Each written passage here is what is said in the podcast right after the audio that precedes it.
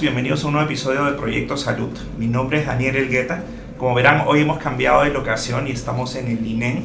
Y es que hoy está con nosotros el doctor Henry Gómez, quien ha dedicado toda su carrera a investigar una enfermedad como el cáncer, y que hace poco fue reconocido por la Sociedad Latinoamericana y el Caribe como el mejor investigador de América Latina y la lucha del cáncer de mama. Bienvenido, doctor Gómez. Uh, hola, Daniel. Gracias por la oportunidad que me das. Gracias por el interés que tienen acerca del cáncer. No, no, no. Muchas gracias a, a usted porque creo que nos va a permitir entender un poco cuál es su visión y la visión del, de, del instituto sobre, sobre esta enfermedad. Eh, me gustaría empezar preguntándole un poco cómo evalúa la situación de, del cáncer hoy en día en el Perú. Bueno, yo tengo aproximadamente desde el año 91 estoy dedicado al cáncer. En los últimos ocho años ha habido una revolución en el, en el, manejo de los pacientes, tanto por la innovación de los tratamientos, tanto como el acceso a, que puedan ser eh, vistos los pacientes y aumentar la supervivencia de estos pacientes. La mortalidad por cáncer en las zonas más urbanas de nuestro país ha caído, o sea, menos gente se muere por cáncer pero desafortunadamente la mortalidad por cáncer en las zonas rurales ha aumentado, ha aumentado hasta tres veces. Eso significa que las políticas de cáncer han funcionado bastante bien en las ciudades más grandes, pero nos falta llegar a la, a la provincia, a las zonas rurales. Ok, eso, eso entiendo de lo que me, nos dices que, por ejemplo, si el cáncer es identificado oportunamente y tratado oportunamente, digamos, el pronóstico de vida es muchísimo mayor. Exacto. Eh, hay dos niveles de prevención. Uno primaria, que es la estilo de vida, que cada vez se sabe más acerca del peso, el, el ejercicio, los alimentos, infinidad de cosas, que la gente toma, está tomando muy en serio eso y, y, previene que ocurra el cáncer, o que el cáncer sea más agresivo. Y el otro, la prevención, acerca de los test que en forma regular existir. Yo creo que existe una conciencia clara, por eso la incidencia ha bajado de 190 casos por 100.000 habitantes hace 30 años ha bajado a 130. O sea, estamos en resultados adecuados, pero sin embargo nos falta llegar a ciertas zonas todavía. Ok, ¿y, y cuáles han sido en, en, esa misma línea, cuáles han sido los principales avances de la lucha contra el cáncer en, en el Perú? Nos contaba, por ejemplo, de la reducción de mortalidad en algunas zonas como la costa, ¿Qué, otro, ¿Qué, otros avances hemos tenido? Eh, los otros avances es que cada vez tenemos más especialistas, más unidades oncológicas en todo el país, tenemos un plan bien definido y tenemos los recursos para acceder a los pacientes. Interesante lo que, lo que nos comenta. Y, y, y sin perjuicio de los avances que hemos tenido, ¿cuáles son todavía las oportunidades que nos quedan como país en, en, en la lucha contra el cáncer? Bueno, eh, somos un país joven eh, en relación a la lucha contra el cáncer porque tenemos un plan que tiene aproximadamente 7, 8 años, uno de los mejores planes de lucha contra el cáncer en el país. Nos ha brindado tener acceso a tecnología en radioterapia, en cirugía y en medicina, pero sin embargo estamos por debajo de la mediana de, entre los países de ingresos intermedios altos de Latinoamérica. Y esto fue analizado en un foro de, de Economist en su unidad de inteligencia del año 90, 2017. Pero en estos últimos dos años, eh, este plan ha mejorado porque tenemos ahora más acceso a las opciones de innovación terapéutica. Aún así, estamos un poco lejos de lo estándar mundial. Estamos en este momento tratando de ofrecer los mejores estándares para nuestros pacientes dentro de los recursos que contiene el país. Pero oportunidades hay todavía muchas por resolver. Pero no nos olvidemos que somos un plan joven todavía. ¿Y qué, y qué, qué es lo que nos falta un poco en su, en su opinión para poder llegar ahí, a, esto, a, a los niveles que nos, nos, dice de los otros países latinoamericanos? Bueno, en este momento ya estamos a un nivel parecido a la mediana. Hemos conseguido eh, gracias a la jefatura institucional, el acceso a, a, casi 39 indicaciones nuevas de terapéuticas de innovación.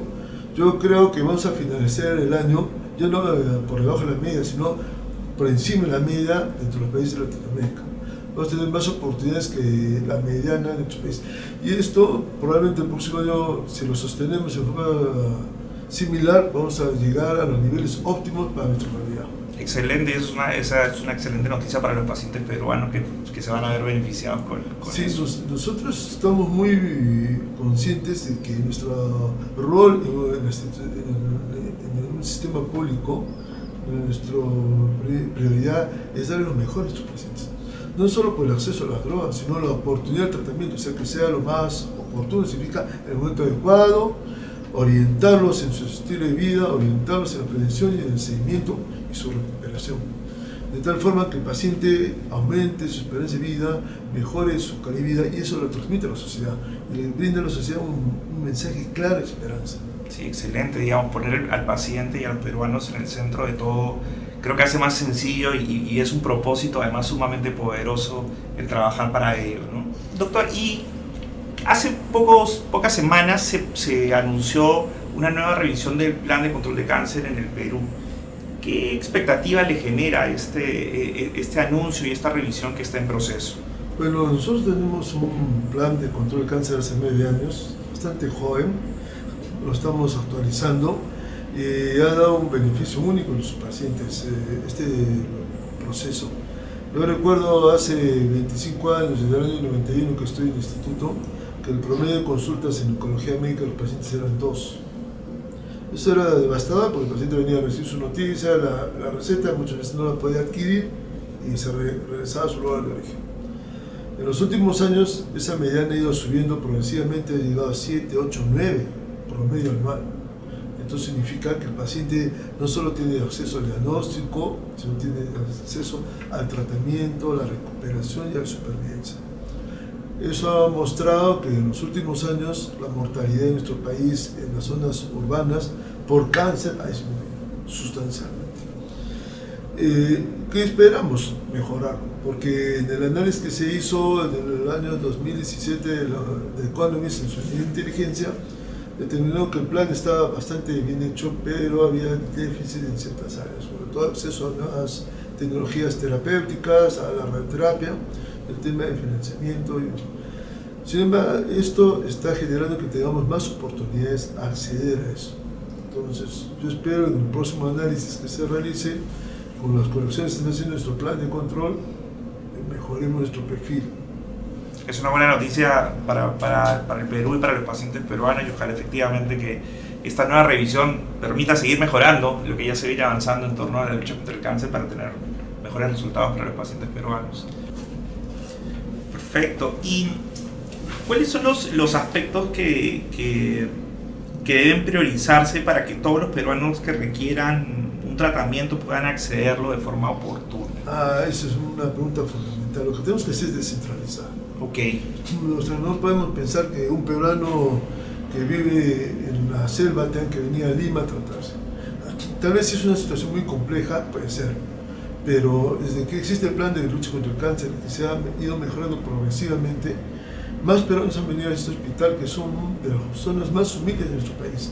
Yo espero no tiene por qué venir, a menos que sea sumamente complejo. Estos peruanos deben ser tratados en sus redes, tenemos que descentralizar, desconcentrar el manejo del cáncer. El instituto es el último bastión.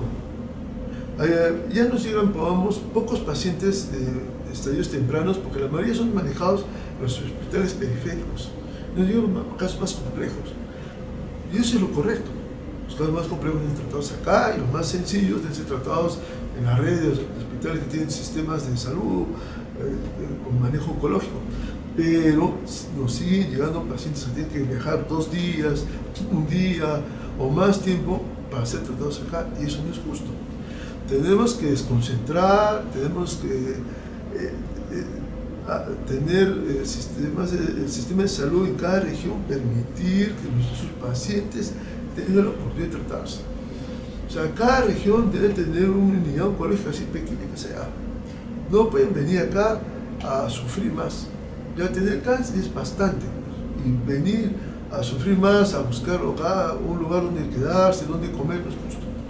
Entiendo, o sea, debería ser el primer punto de atención en todas partes del Perú, en la localidad donde está la persona afectada, Ah, sí, eso cada- y únicamente, digamos, mo- movilizarse a un instituto tan especializado como el INEC en el caso de ya un, un tema de mucha complejidad, ¿no? Que Exacto. enfermedad haya avanzado. Exacto, y uno, yo te invito a todo el mundo a que revise los datos de mortalidad del Ministerio de Salud en los últimos 30 años, que están bastante sólidos.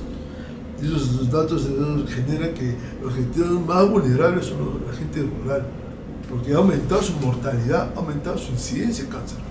O sea, los hábitos occidentales que adquirimos hace 20 o 30 años nosotros en Lima, eh, que los hemos ido corrigiendo, pero estamos corrigiendo, ellos están con esos problemas ahora, con, dietas ricas en grasas, saturadas, con malas actividades físicas, eh, malos hábitos nocivos como es el tabaco, el licor. Y eso está generando que aumente el casos en esas zonas, encima casos avanzados y incurables.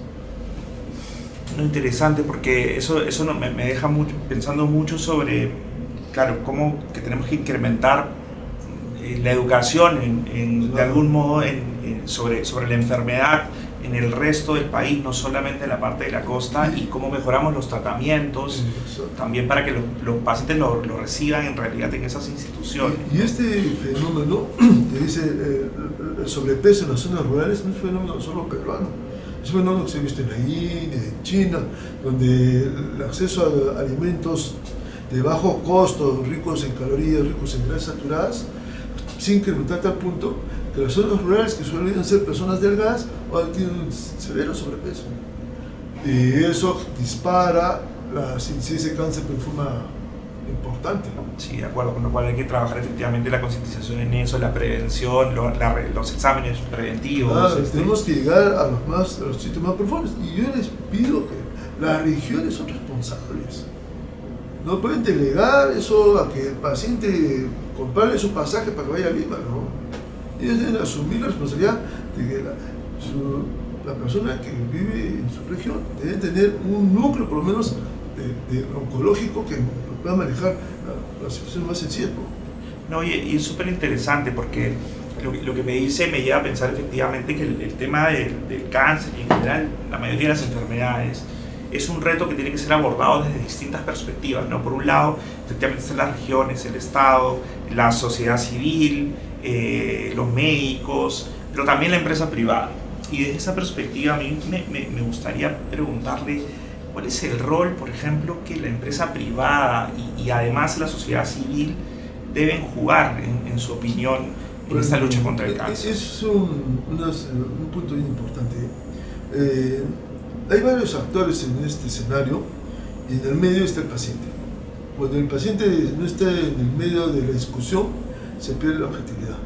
Entonces, en estos actores están los, los políticos de salud, los que toman decisiones, está la academia, que básicamente son las sociedades académicas, están los médicos que deben tratar en forma multidisciplinaria a sus pacientes, en forma responsable, están los proveedores de salud, que es la industria, los sistemas de salud.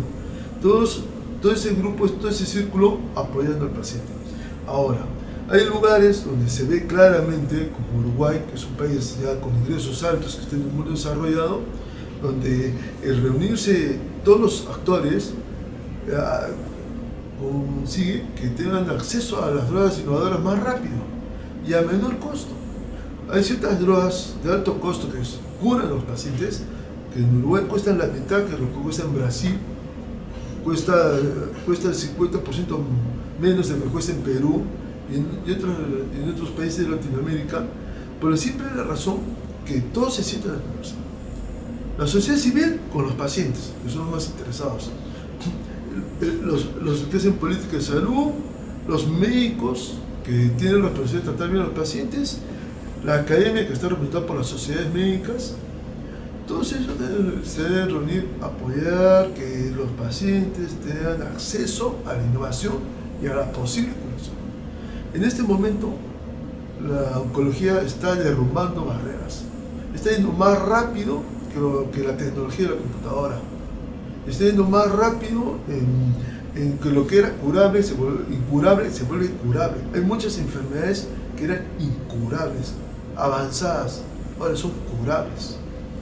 Y eso tenemos que ver que como país que está en desarrollo, tener nuestros pacientes acceder a esa tecnología. Pero la única forma de ser justos con ellos es sentarnos a conversar. De acuerdo, súper super importante generar todos esos espacios para juntos trabajar en, torno a un mismo objetivo que finalmente beneficiar al paciente en el Perú. Sumamente importante.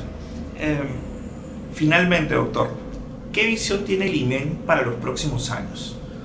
Bueno, el INE es una institución que tiene 80 años. Cumple ahora la primera semana de diciembre.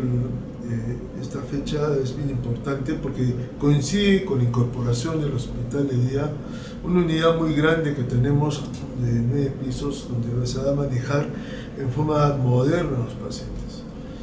En todo el mundo la oncología está innovando. Está, los modelos antiguos están desapareciendo y vamos a acceder a mayor supervivencia, mayores posibilidades de curación de nuestros pacientes y también a la vez eh, permanecen más cortos en los hospitales. Antes el hospital significaba hospitalización pues, hospital, pero esta este unidad de día es para que el paciente sea ambulatorio y tengamos acceso a mayor volumen de pacientes y manejarlos de forma más pronta. Lo manejamos con optimismo porque cada vez vemos que tenemos una visión clara en la sociedad acerca de lo que significa el cáncer. No solo una noticia devastadora, sino una noticia de posibilidades de curación, como se ha visto. De tener un tratamiento oportuno, de tener un, eh, tratamiento de acuerdo a los, estándares mundiales, con la mejor tecnología, sea médica, quirúrgico, de radioterapia, y todo esto liderado por la jefatura institucional, donde nos da las herramientas para conseguir esto. Yo siempre les comento a, todos los médicos que están a mi cargo que nuestra mayor, nuestro principal objetivo, nuestro mayor objetivo es el paciente. Y sobre todo esto es el paciente, y el hospital ve al paciente. Eh, también somos líderes en, la innovación, las políticas de salud, de forma que muchos, el sistema de salud dentro del país o fuera del país, todo nuestro modelo hemos sabido resolver los últimos 80 años nuestros propios problemas y hemos avanzado. Sí, felicitaciones porque de hecho son una institución que han puesto al paciente en el, en el centro de la discusión y como propósito final y, y, se nota toda la evolución que han tenido y, y, además cómo han jugado un rol fundamental en el Perú en la lucha contra el cáncer, en mejorar la situación del cáncer y, han liderado esto y lo siguen haciendo hoy, así que felicitaciones por eso.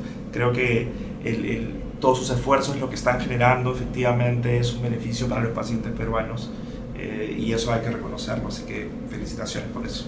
Muchas gracias y yo de verdad todos los médicos que están acá eh, vivo muy orgulloso de su compromiso con sus pacientes. Muchas gracias a todos por habernos acompañado en este nuevo episodio de Proyecto Salud.